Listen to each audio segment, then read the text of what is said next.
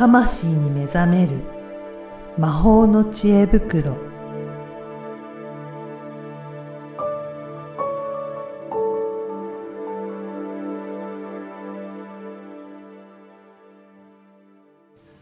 こんにちは、小平尾の岡田です。こんにちは。リアルスピリチュアリスト橋本由美です。よゆみさん、今回もよろしくお願いします。ろしくお願いします。あのー最近ちょっといろいろお話聞いてると、やっぱり女性が一人で、あの、自立して、まあ女性が経営してやっていくっていうのって、なんか、今までもよりもやりやすいのか、まあそれとも、なんか今までもなかなかできなかったのか、なんかその辺についていろいろお話ししていただければなと思うんですけど、うんやっぱり受講生の方ってどういった方が今多いでしょうかね？そうですね。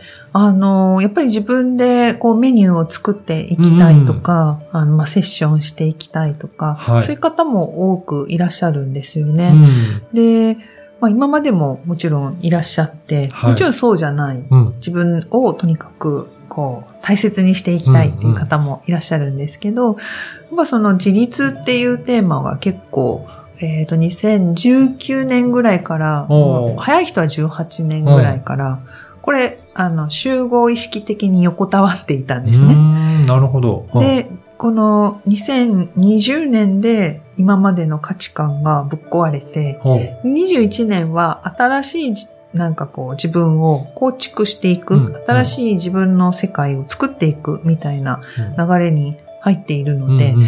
あの、今までよりもその女性が一人で生きていくうん。みたいな、つまりもっとわかりやすく言うと、うん。自分で稼いで生きていくみたいなことも、うん昔に比べるとすごくやりやすくなってきています。そうなんですね。うん。でも、まだまだ、その、お金をもらってうん。何かサービスを提供あ提供するのに、ちょっと抵抗あるなっていう方も、うん。まだいらっしゃるんじゃないかなと思うんですが。そうですね。結構、う結構多くうん。ね、値段上げられないとか、とかねもらっていいんですか、はいとか、あの特にね、スピリチュアルなことをやってる方って、なんかその、ちょっと奉仕的なうん。ところが多かったりもするので、うん。まあ、逆に、そういう世界と自分は合わないから、うん。どうやってスピリチュアルとか占いの世界でやってったらいいかっていう方もいらっしゃるんですね。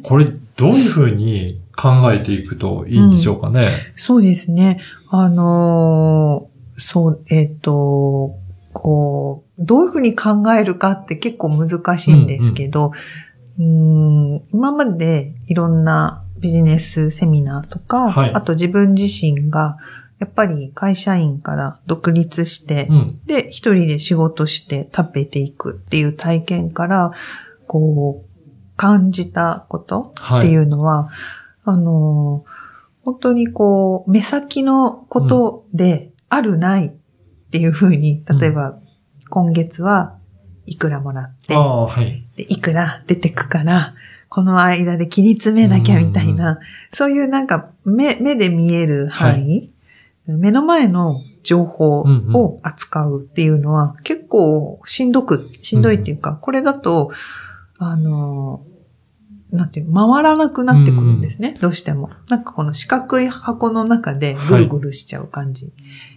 で、これ、うん。かやっぱり会社員のなんか考えだと給料がもらって、うん。そこから生活費使っていって、うんうん。だからその給料の範囲内で収めていこうって。うん。やっぱり今までそういった生活が多かったと思うので、うん。そうするとやっぱりそういった視点になるそうですねっていうこと。ですかね。はい。うんなんか、ある、ない、みたいな。わ、はいかりやすく言うと、そういう視点になって、すごい直線的。女性はい。うん、右行ったらうん、次左行かなきゃ、みたいうんな。だから、あるか、ないかか。右か、左か、みたいな、そういう二極、二極の、うん。あの、世界っていうふうに言うんですけど、うん。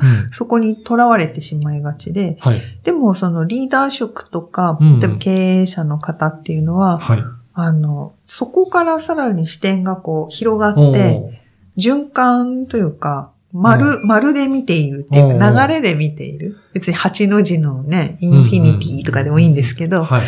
あの、なんだろう、こう、流れてるんですよ。うん止まってないんですよ。あっち行って、次こっちじゃなくて、上に流れたら今度下に行くし右に流れたら今度左に行くしう、んみたいな流れがある。うん。じゃあもう行ったら行ったっきりじゃなくて、行ったものがだんだん戻ってきて、そうそうそうそういうそう。ふうにぐるぐると循環してるイメージを持ってるっていうことなんですね。そうですね。うんで、それが、やっぱり、あの、こうーんここ数年でお金の講座とかもやったんですけど、やっぱそこがね、みんな掴み取りにくいんです。うんで、本当ここ難しくって体験してないから怖いんですよ。うんうん。うん。あの、自己投資とかもそうなんですけど出て行ってそれっきりっていう風になると、どんどんどんどん使うだけっていう風に思っちゃうってことですね。そう。まあね、身近だとさっきちょこっと楽天のポイントみたいな感じで、はい。例えばなんか100円、えーまうんあ100円じゃないか1000円払ったら、なんかね、10ポイントとかはい100ポイントとかってお得だって。うんうん。でも期間限定ポイントとかあるじゃないありでか。ますすね。で、そうすると、あ、これ買う、買うもんないけど、うんでもティッシュ、ティッシュとりあえず買っとくとか言って。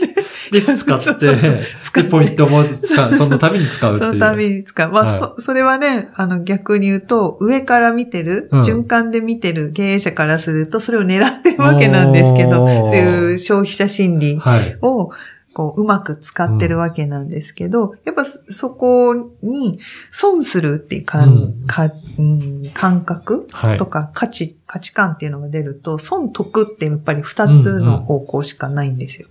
損得じゃ、ね、損して得取れみたいな言葉がよくあるんですけど、最初にやっぱり力をかけておくと、後で返ってくるものが大きいですね。あの、仕組みで言うと、反動が必ずあるんですけど、それが手前で見てるうん直線的な人ってすぐ帰ってこないと、うん、うん。なんか、損したうん、得したなんですようん。だけど、循環円で見てる人、はい。こう回っている様子を見てる人は、あ、まだその辺なのね、うんまあ、いつか戻ってくるわね、っなるほど。ていうふうに、こう、なんか流して、うん。放流しておくみたいな。ああ、鮭放流みたいな。感覚があるね。だかうんら、先ほどの、あのーセミナーとか、自己投資の話で言うと、うんまあ、自己投資して、すぐにお金にならなかったとしても、それは経験なので、いずれなんか返ってくるっていうようなイメージを持ってるかどうかね。そうです、そうです。で、いいずれ帰ってくるっていうのがベースと、うんあと経営者の人の特徴は、うん。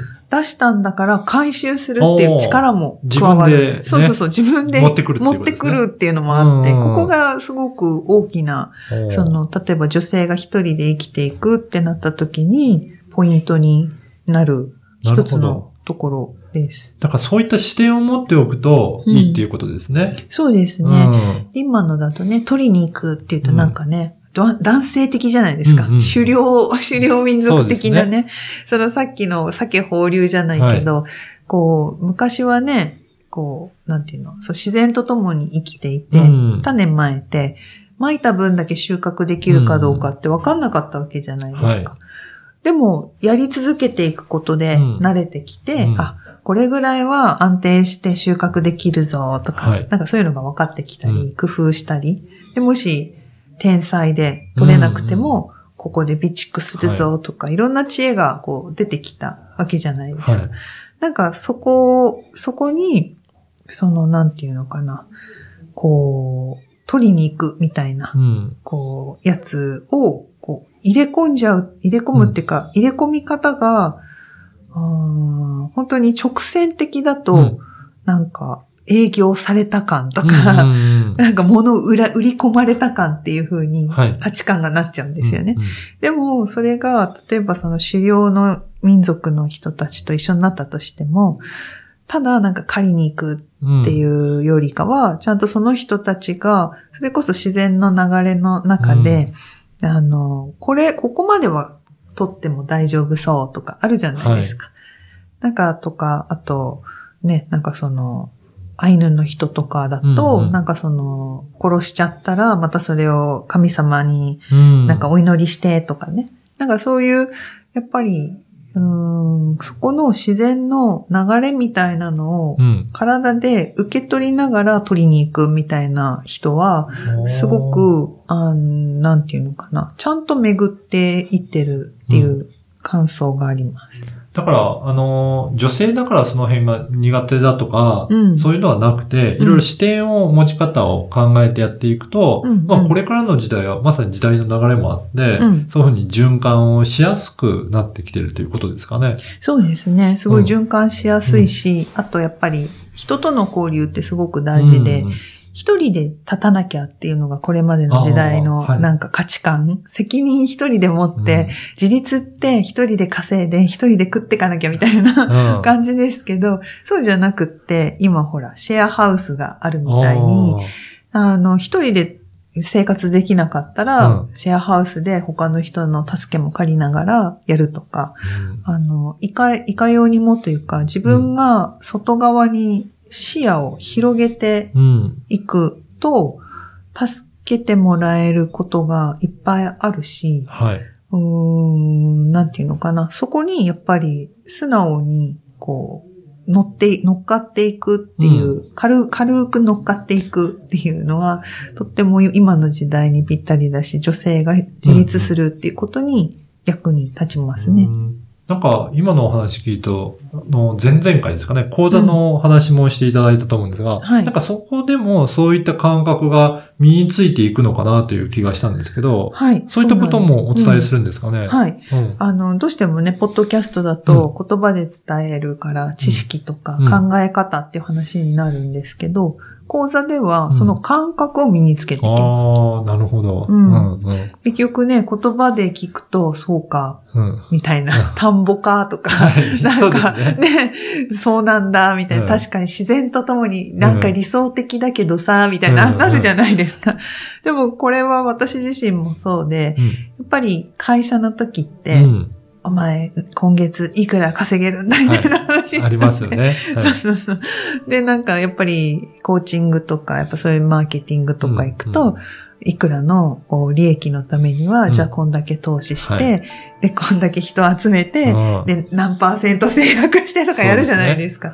そはい。れも大事なんですけど、やっぱそこだけにとらわれないうん。ニュアンス、うん。その直線的から直線だった紐が、うん最初と最後がこう、くっつけば円絵になりになる。ますね。うん、はいでも人はこうくっつけるのが苦手なんですよ。はあ慣れてないから。そこをくっつける作業を、あの、一緒にやるっていうかそこを身につけていく。そうするとく、考え方もね、直線的からうん円で循環するような考えにうんうん少しずつ変わっていくっていうことなんですね。そうですね。それに体が慣れていくので、そうすると、あ、こういうことだったんだ。うんうんうん。で、実際、あの、受講生でもいらっしゃるんですよ。直線で、どうしても、こう、雇われ社員の思考から抜けません、みたいな、はい。公務員だし、みたいな、なんかそういう方も、あの、なんていうのかな。